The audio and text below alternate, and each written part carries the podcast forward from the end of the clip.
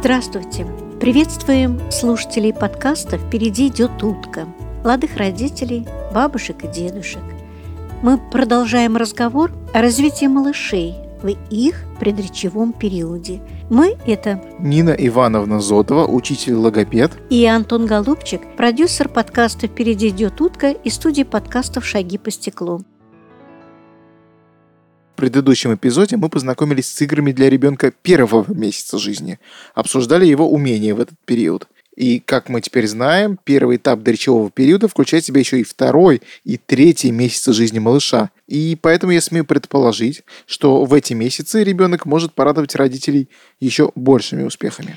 Да, немалыми. Ваш малыш растет, и, соответственно, растут его умения. И сегодняшний разговор мы посвятим этим месяцам подготовительного периода в развитии нашего крохи. Вот уже вашему малышу исполнилось два месяца, первый этап адаптации позади. И это только начало длинной непростой дороги. Чему же научился ребенок в возрасте двух месяцев? Продолжаем дневник. Давайте продолжим заполнять дневник его умений и побед. Открываем в дневнике новую страничку, которая будет соответствовать его возрасту, то есть двум месяцам. И под рубрикой «Мама, папа, я умею» или «Бабушка, дедушка, я умею» записываем «Мама, улыбнись мне, я тебя вижу. Я уже запомнил твое лицо, и я общаюсь с тобой, когда ты улыбаешься мне. Правда, пока я могу только улыбнуться в ответ. Ну, то есть малыш уже в этом возрасте умеет улыбаться. Здорово, да, что малыш уже будет улыбаться в этом возрасте. Это прекрасно, так как улыбка малыша – это средство общения, выражение его радости и приглашение к разговору. Мы продолжаем читать записи. «Папа, позвони колокольчиком около ушка. Я поверну к тебе головку свою. Я его слышу. И мне нравятся игрушки, которые висят над кроваткой. А если вы мне дадите погремушку в руку, я попробую ее подержать. И мне очень нравятся мои пальцы. Ничего, что я их в ротик беру. А когда вы меня кладете на животик, то я очень стараюсь приподнять голову, и у меня немного получается. Правда, очень быстро устаю. Послушайте меня. У меня получается попеть звук «а», Поговорите со мной. Ну да, это уже какой-то прогресс. Развитие продолжается, получается. Ребенок приобретает новые умения. Дальше у нас три месяца. Что в три месяца происходит? Открываем следующую страничку, третью. В дневнике «Мам, папа, я умею». Или «Бабушка, дедушка, я умею». И фиксируем его новые навыки. Я много улыбаюсь, когда вы гладите мои ручки, животик. А еще я умею смеяться, когда со мной разговаривают. Я даже вскрикиваю от радости. «Мама, папа, а вы заметили, как я машу ручками, дрыгаю ножками?» Это они тоже очень радуются нашему разговору. «Мама, ты не обижайся, если я тебя иногда хватаю за волосы, я просто не хочу отпускать тебя. Папа, клади меня почаще на животик. Мне все больше и больше нравится лежать на животике, потому что я могу теперь смотреть по сторонам. Когда я один в кроватке – я играю своими ручками. Я их разглядываю, сжимаю в кулачки. Мои ручки уже могут ухватить игрушку, которая висит над головой. Иногда я ее пробую на вкус. Да, малыш день ото дня радует своих и мам, и пап. В зависимости от того, как малыш справляется с теми или иными умениями, а нам и светофор подскажет, мы выстраиваем свою программу занятий. Или мы развиваем его умения, или мы формируем предпосылки. Ну, такой хороший прогресс за три месяца. Пожелаем, чтобы у всех на страничках дневника горел только зеленый светофор. Я, конечно, предвижу несогласие некоторых мам относительно появления тех или иных умений малыша в указанный период.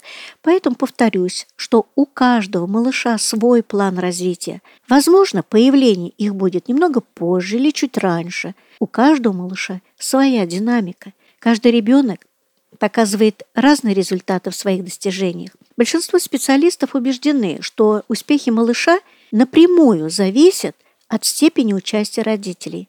Главное, чтобы родители следовали за развитием ребенка, поощряли его возможности, играли с ним, помогая встать на следующую ступеньку успешности. По поводу э, раньше-позже, давай отправим подписчиков нашего подкаста и слушателей этого эпизода к выпуску про условные нормы развития. Его нужно послушать обязательно, если вы этого еще не сделали. Вопрос. Какие задачи стоят перед родителями в этот период, кроме как накормить или выполнить вот эти вот все режимные моменты?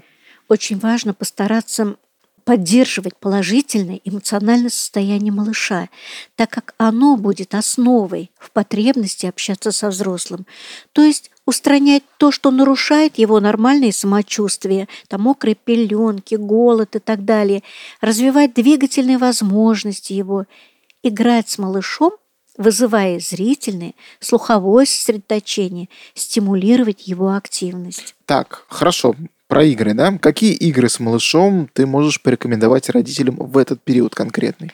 Сейчас очень много методической литературы, как развивать малыша. Приведу лишь несколько игр и упражнений, которые, на мой взгляд, удачно подойдут для двух-трехмесячного малыша.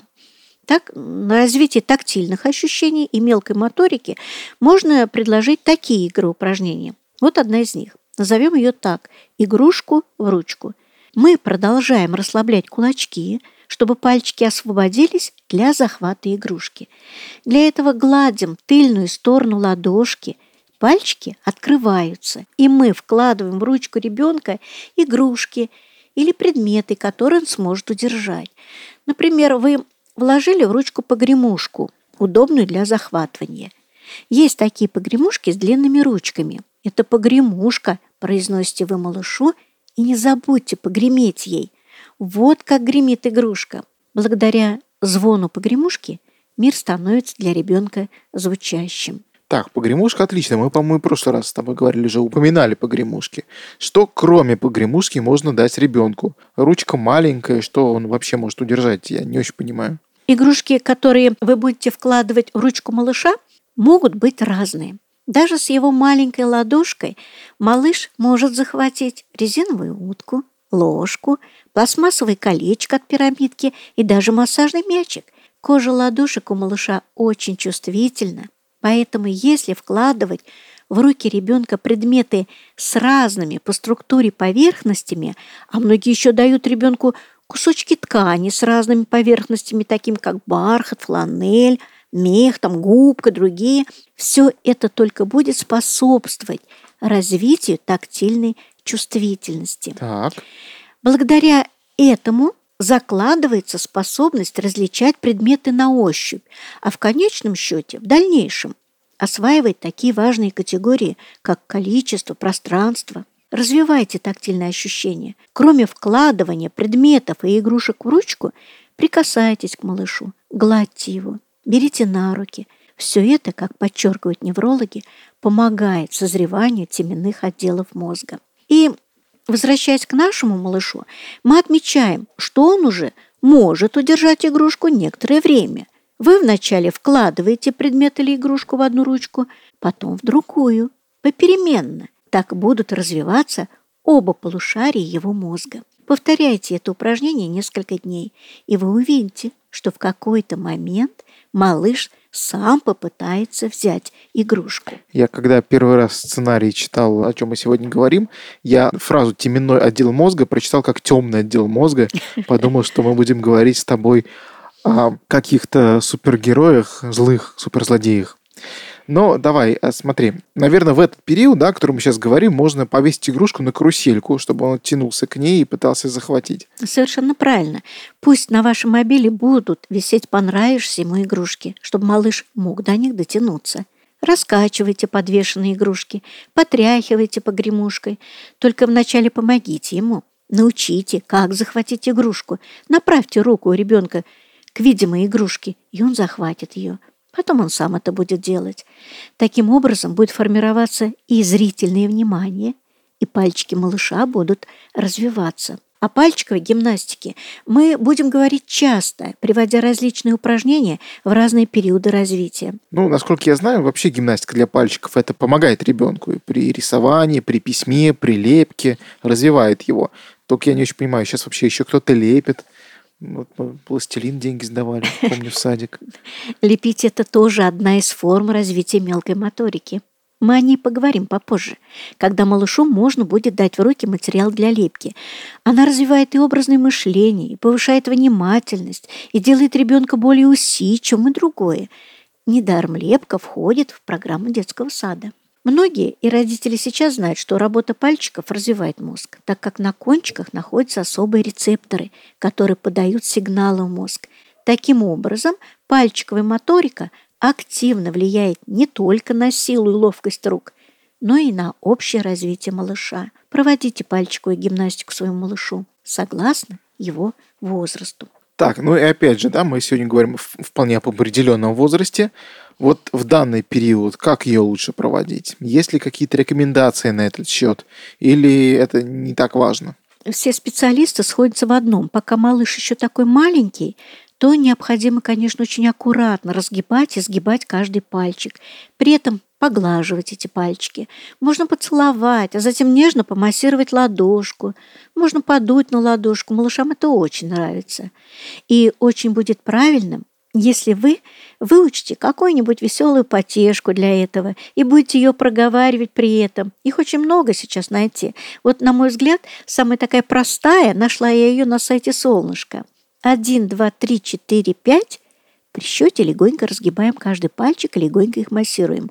Вышли пальчики гулять. Один, два, три, четыре, пять. Собираем их в кулачок. В домик Дом... спрятались опять. Да, совершенно правильно. И кулачки можно постучать потом друг от друга, приговаривая. Кулачки сложили, кулачками били, тук-тук-тук, постучать кулачками друг от друга. Ну, слушай, в эту игру могут играть двое. Я вот тоже помню потешку про этот пальчик дедушка, этот пальчик бабушка, этот пальчик мамочка, этот пальчик папочка, этот пальчик я. Вот вся моя семья. Она мне тоже очень нравится. Когда малыш станет постарше, он сам будет проводить это упражнение, произнося данную потешку. Многие логопеды, я в том числе, мы ее используем на своих занятиях при автоматизации определенных звуков. Или вот это вот сорока ворона, кашу варила, да, дед кормил. Так, окей. Ребенок научился захватывать игрушку. Мама, держитесь, берегите волосы. В дневнике мы, кстати, записали, что он запомнил лицо мамы. Мы записали ведь? По-моему, да. Значит, он ей уже улыбается. Так, что у нас с папой или бабушками, дедушками? Ну, наверное, чтобы малыш также улыбался и другим членам семьи, его надо с ними активно знакомить. Гуляя, например, по комнате, можно подносить малыша к папе или бабушке, представляя их малышу «это папа» или «это баба», а они, в свою очередь, и папа, и бабушка ласково, эмоционально поговорят с малышом. И вы увидите, что ваш ребенок будет разглядывать лицо этого члена семьи, что, опять же, важно для зрительного сосредоточения, о формировании которого мы начали говорить еще в предыдущем подкасте. И вновь предлагаем настоятельно послушать предыдущий эпизод подкаста, потому что все эпизоды нашего подкаста очень важны. И продолжая тему формирования зрительного восприятия, какие игры можно предложить для этого, для зрительного восприятия в период развития, о котором мы говорим сегодня?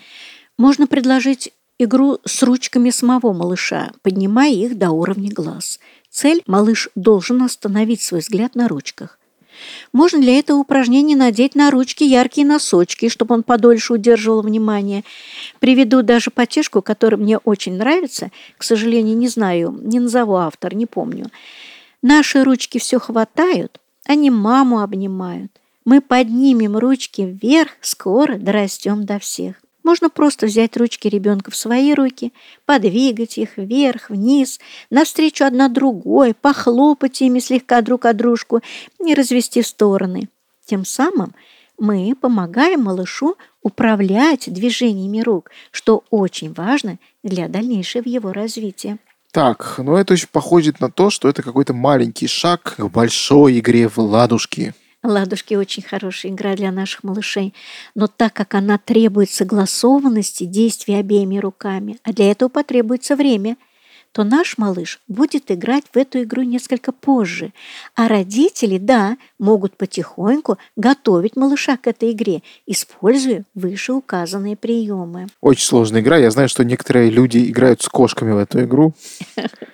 Вот. Ну, наверное, кошки не очень понимают, что они делают. Так, ну, наверное, можно использовать и игрушки, чтобы простимулировать интерес к, собственно, игрушке. Как ты считаешь? Обязательно. мы стимулируем интерес к игрушке, стимулируем фиксацию взгляда.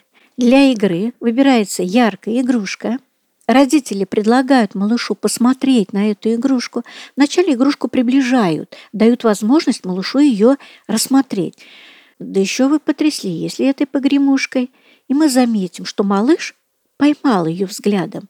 И когда мы это увидим, то можно начинать медленно, плавно двигать игрушку вправо, влево, вверх, вниз, чтобы малыш успевал поворачивать голову, следя за ней.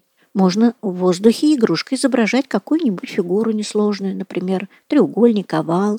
Играя в эту игру, вы научите малыша поворачивать голову вправо-влево, следя за игрушками. И да, я догадаюсь, сейчас ты добавишь, и не забываем при этом разговаривать с малышом. Да, еще раз да, чтобы еще больше стимулировать его желание следить за перемещением игрушки. Задавайте вопросы сами же отвечайте на них. И не только в этой игре, вообще при общении с малышом. При перемещении игрушки, допустим, яркого кубика, можно спрашивать у малыша, где кубик? Посмотри. Вот кубик. Хвалим малыша и не забываем дать потрогать ребенку ту игрушку, с которой работали. Внимание ребенка привлекают цветные воздушные шарики, которые можно привязать к ручке или ножке ребенка. И когда малыш будет двигать ручками или ножками, он увидит, как и шарики начнут двигаться. А это уже процесс неосознанной, пока еще познавательной деятельности. Я изменяю мир и вы увидите эмоции на его лице. Так, и я предлагаю здесь разнообразить игрушку, используя куклу-перчатку. Вот такой на руки надевается, театр, который делается такой кукольный, наручный. Для родителей, я бы сказала, это находка, да, кукла Бибабо мы ее называем. Да, Бибабо. их сейчас много продается, смешные, грустных, разных. И все Бибабо. Она поможет не только удержать внимание, которого мы добиваемся, но еще эту куклу можно потом использовать в сюжетных играх, в домашнем кукольном театре. Дождите, время летит быстро. А пока, при желании, вы сами можете сшить куклу-перчатку и радовать своего малыша. Или той же задачей отвечать такое интересное упражнение, э, с которым со мной поделилась моя коллега, она же и мама. Она из картона вырезала два круга и на них рисовала лица. Одно лицо улыбающееся, другое грустное. Раскрасила ярко глаза, губы, щеки, затем прикрепила их на палочки и показывала своему малышу по одному. И увидев, что малыш свой взгляд остановил на этом лице, начинал эту игрушку водить из стороны в сторону, а затем показывала следующую картинку с другим лицом, то есть по очереди. А сейчас я озвучу страх родителей, которые слушают нас сейчас, этот эпизод. А если ребенок, вот ты с ними играешь, водишь лицами вправо-влево, если ребенок по-прежнему не следит глазами за игрушкой? В этом случае можно попробовать привлечь его внимание игрушкой, которая издает какой-либо звук. Перемещение таких игрушек обычно привлекает внимание малышей. Звените, например, колокольчиком – или любой игрушкой с пищалкой внутри, проводя те же действия перед лицом малыша, то есть слева, справа, сверху и так далее, и спрашивать, где ей звенит или где ей пищит. Правильно, молодец, а теперь и так далее. И колокольчик, и голоса резиновых звучащих игрушек в этой игре – это еще и основа для развития слухового сосредоточения. Если игры будут регулярными, то вскоре малыш – научится следить за игрушкой, которая двигается в любом направлении. Не забывайте только давать время малышу на отдых. Отлично. Продолжай тему игр. Какие еще игры ты можешь порекомендовать для слухового сосредоточения. Многие родители, я знаю, надевают на запястье малыша браслетики такие с колокольчиками. Они продаются. Но кто-то сам шьет такие браслетики из ткани и пришивает к ним колокольчики там, или бубенчики. Понятно, что когда малыш активно начинает двигать ручками, то колокольчики-бубенчики звенят, что заставляет малыша к ним прислушиваться. Не забывайте только снимать их после игры. Хотелось бы только обозначить, что занятия на развитие слуха должны быть в большинстве своем основаны на голосовом общении. То есть, опять же, как ты и говорила, мы не молча проводим все эти упражнения с ребенком и игры, а разговариваем с ним. Разговаривайте. Обязательно разговаривайте. Как подчеркивают специалисты, процитирую, При звуке голоса в отделах головного мозга младенца закладывается речевая карта родного языка и постепенно приходит понимание правильного сочетания звуков. Поэтому что? Поэтому почаще называйте своего малыша по имени, когда вы к нему подходите, и в то время, когда вы играете, и когда вы что-то с ним делаете, и стараетесь имя произносить нараспев ласково. Вскоре малыш будет реагировать на имя. Можно провести такое упражнение, например, встаньте сбоку от него, позовите его. Дождитесь, чтобы малыш повернул голову на ваш голос. Если этого не происходит, помогите ему, поверните его головку к себе и еще раз назовите его по имени. Зовите его с другой стороны. Зовите, медленно обходя кроватку – стараясь, чтобы он поворачивал голову, следил за вами глазами. Очень важна стимуляция до речевой активности и предпосылок понимания речи. Что нужно сделать для этого? Все, по-моему, просто. Поем песни. Песни. По... Да, пойте малышу ритмичные песни, ударяя в такт, например, погремушкой. Проговаривайте потешки, пойте колыбельные песни перед сном. Малышу все нравится, где есть ритм – Баю-баю-баиньки, спят лисятки, заиньки, спит и Мишенька, медведь, птички перестали петь. Это я вспомнила свою колыбельную, которая пела сыну. А подруга своей дочке пела «Ты у меня одна, словно в ночи луна». Но, слушай, это же взрослые какие-то серьезные стихотворения, особенно вот «Ты у меня одна». Дети же не понимают, о чем речь. Да, крохи не понимают еще тех слов, которые вы транслируете, но у них обязательно будет накапливаться звуковая информация, и через некоторое время, точнее несколько месяцев, вы можете увидеть, как ваш малыш будет радоваться именно этой вашей колыбельной песне. Общение малыша со взрослым является необходимым условием нормального психомоторного развития. Хочу предложить важную, на мой взгляд, игру «Перекличка». Перекличка, да, я попробую догадаться. Это игра ребенка с родителем на повторение чего-нибудь, действий каких-нибудь. Почти так. Это повторение, но не действий, а звуков, которые ребенок начал произносить к своему возрасту. У ребенка появилось гуканье и гуление, неумелые попытки заговорить.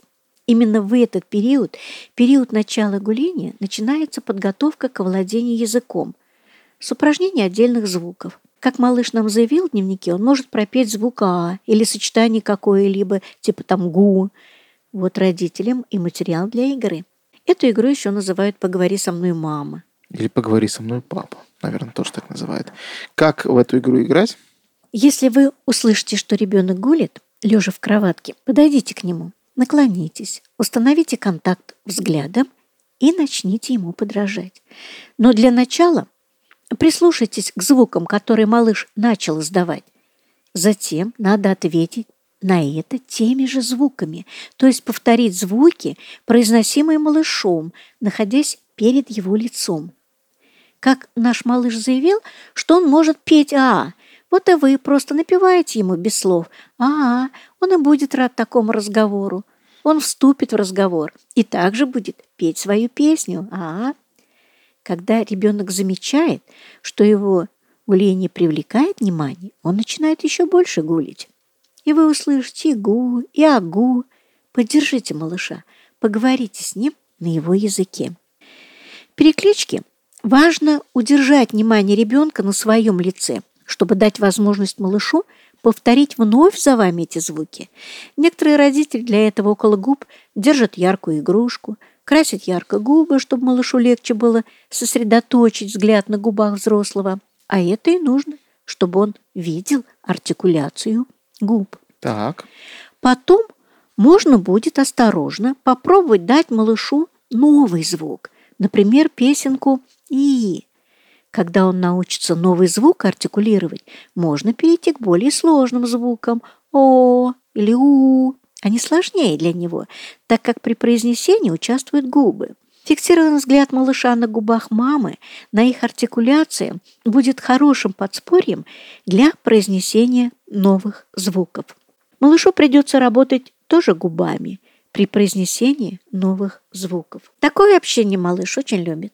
А вы будете продолжать эту игру и в дальнейшем, когда малыш начнет уже лепетать, и вы будете повторять с ним уже его лепет, закрепляя и обучая новым слогам. А сколько положительных эмоций вы получите, и получит ваш малыш. А развитие эмоций – это один из важных моментов в данный период, чем вы, впрочем, и занимались, проводя все эти игры упражнения. Мы согласимся со специалистами, которые утверждают, что нет познания без эмоций. Улыбка нашего малыша в этом возрасте перестает быть произвольной. Теперь он улыбается, если ему это нравится. А если не только улыбаться малышу, но еще и, например, моргать, показывать язык, я думаю, у него не только улыбка появится, но и, наверное, еще смех. Я тоже так думаю. Ну, если что... понравится, конечно. Я тоже так думаю, что ему это понравится. У малыша есть врожденная способность подражать мимике взрослого. Поэтому, возможно, скоро он повторит за вами некоторые действия. Попробуйте провести такое упражнение. Высуньте язык, пошевелите им, покажите его малышу, а потом немного подождите, как бы приглашая его сделать то же самое. Если он высунет язык, похвалите его. Это еще будет и своего рода гимнастика для язычка. Если он пока только веселится, ничего страшного, попозже будет вас копировать. Кстати, врачи уделяют определенное внимание появлению улыбки у малышей, так как она является признаком развития мозга. Правда, есть дети, которые остаются серьезными до полугода, это тоже, в общем считается нормой. Чтобы вызвать положительные эмоции, можно еще разговаривать с животиком. Все малыши любят, когда разговаривают с их животиком. Звучит крипово, мягко говоря. Как это вообще разговаривать с животиком? Разговор с животиком, так называется игра из рекомендованной книги прошлого поста «160 развивающих игр». В описании к этой игре такая рекомендация. Для этого приложите лицо и губы к животу ребенка и говорите, пойте, произносите потешки, меняя высоту голоса. Сказав что-то, целуйте малыша. Убеждена, что многие родители тысячу раз это делали, только не знали, что это разговор и, возможно, недооценивали важность этой игры. С животиком может поговорить и игрушка – Проведите игрушкой по животику малыша к его личку. Пусть и игрушка при этом пищит и щекочет ребенка. Во время подобных игр малыш, вероятно, будет смеяться и ждать следующего разговора с животиком. Есть еще подобная игра – разговор с носиком. С носиком. С носиком, да. Потритесь своим носом с носиком малыша. Для этого озвучиваю чудесную потешку к этой игре. Носик с носиком встречался, носик с носиком бодался, а потом «привет» сказал, носик весь зацеловал. Автор Наталья Корба. Пройдет время, и ваш малыш будет просить повторить эти игры. Эмоциональное личностное общение с ребенком может происходить не только во время игры, но и в любой момент его жизни, будь то купание, кормление, одевание или массаж. Игр очень много. Читайте, отбирайте игры для своего малыша в соответствии его возрасту. Наблюдайте за своим малышом, учитесь его чувствовать, создавайте комфортную среду для него. Слушай, ну у большинства молодых родителей сразу же возникает множество вопросов, ответы на которые приходится искать в самых-самых разных источников, и на это уходит дикое количество времени. Понятно, что а, многие вопросы мы освещаем в нашем с тобой подкасте. А, о самом актуальном, о самом важном в развитии рассказываем. Но вот про книги. Какие книги ты можешь рекомендовать родителям? Да, в выпусках подкаста я обязательно буду знакомить слушателей с книгами уважаемых авторов по развитию детей раннего возраста. А сегодня я хочу сделать ссылку на Архипову Елену Филипповну, доктора педагогических наук, автора книг по различным проблемам логопедии, который в своей книге ранняя диагностика и коррекция проблем развития подробно, по месяцам, представляет нормы развития малыша первого года жизни, что помогло и мне выстроить сегодняшний выпуск подкаста. Это была наша регулярная рубрика с рекомендациями книг для родителей. Все названия и ссылки мы положим в описании и шоу-ноты к подкасту. И давай в заключении традиционные советы родителям. Пусть у нас будет еще одна постоянная рубрика. Хорошо. Чтобы выработать у ребенка предречевые навыки, взрослые должны разговаривать с ним. Разговаривать с ним во время купания, пеленания, укладывания ко сну, во время игры. Следующее. У каждого ребенка свой темп развития. Это мы помним. Если ребенок еще не готов к какой-либо игре или упражнению, то тормозните. Не ставьте перед ним непосильных задач. Давайте задания по возможности освоения и по мере усвоения усложняйте их. Не перегружайте ребенка. Любые новые занятия начинайте с одной минуты.